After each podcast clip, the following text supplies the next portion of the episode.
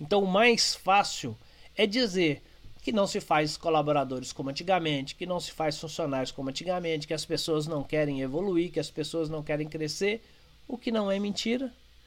Mas esse tipo de pegada, esse tipo de comportamento, esse tipo de atitude não me dá a oportunidade de criar novas estratégias, porque ela transfere a responsabilidade total em 100% para outra pessoa.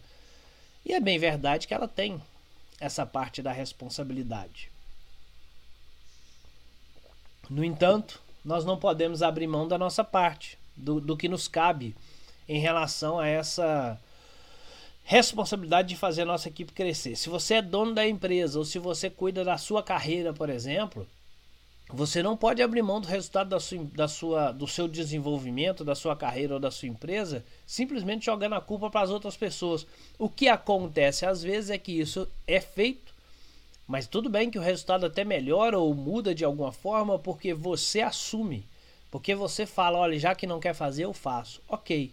Só que isso tudo tem um limite.